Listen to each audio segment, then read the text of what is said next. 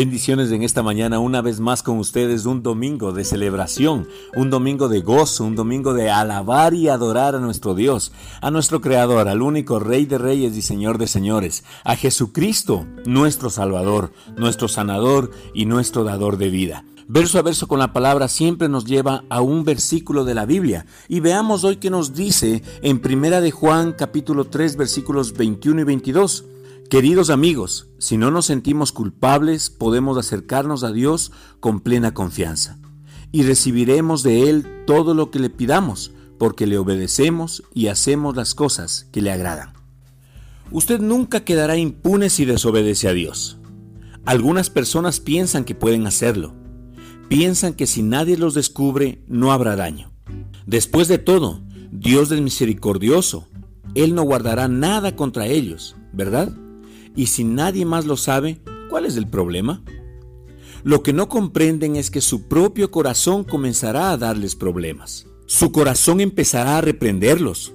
Todos los demás pueden pensar que ellos son victoriosos.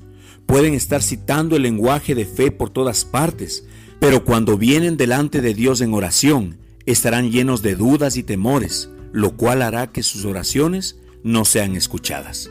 Esa es una de las razones por la cual es tan importante vivir una vida de obediencia al Señor. Una vida de obediencia le dará a usted una confianza espiritual que nunca había tenido antes. Le dará confianza en la oración, confianza en la fe y confianza en Dios. Como dice el apóstol Juan, los que tratan de quedar impunes con el pecado no tienen esa confianza. No le digo que debe de ser perfecto, ni que jamás debe cometer ningún error, sino que usted debe andar en obediencia a la luz que está en su interior.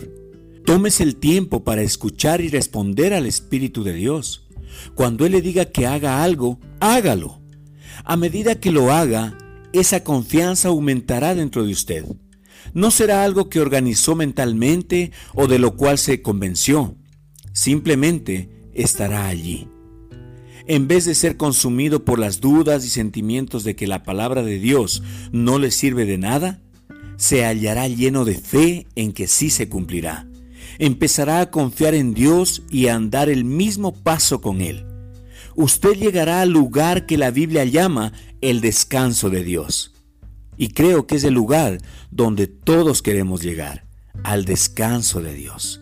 Recuerde esto, aunque el precio eterno por sus pecados ha sido pagado, una vida de desobediencia le costará cara. Le costará la confianza que es legítimamente suya en Jesús. Le robará la fe y le llenará de temor. No permita que la reprensión de su corazón limite su confianza. Haga las cosas que son agradables a los ojos de Dios y camine con la cabeza erguida en el reino de Dios. Acompáñame a orar. Amado Dios, gracias te damos por este día, Señor. Venimos a alabarte, a adorarte. Un domingo más, Señor, porque estamos gozosos, Señor, de ir juntos en congregación. Bendito Dios, amado Salvador, gracias. Abba Padre, papito mío, estamos aquí alabándote y adorándote, Señor. Oramos, Espíritu Santo, porque eres tú el que renueva nuestro corazón. Eres tú, Señor, el que habita en nuestro interior. Y creo, creemos que tú, Señor, nos das la confianza de creer en ti, Señor. Creemos, Señor, que somos obedientes a la palabra de Dios. Somos obedientes, Señor, a lo que tú nos mandas hacer. Oramos porque nuestros oídos, Señor, tanto naturales como espirituales, se abren para escuchar lo que tú quieres que hagamos. Gracias te damos, Señor, por este día. Gracias por una bendición más, Señor. Gracias por permitirnos despertar en este día. Abrir nuestros ojos, poder levantar nuestras manos y decir, bendito eres tú en los cielos y bendito eres tú aquí en la tierra.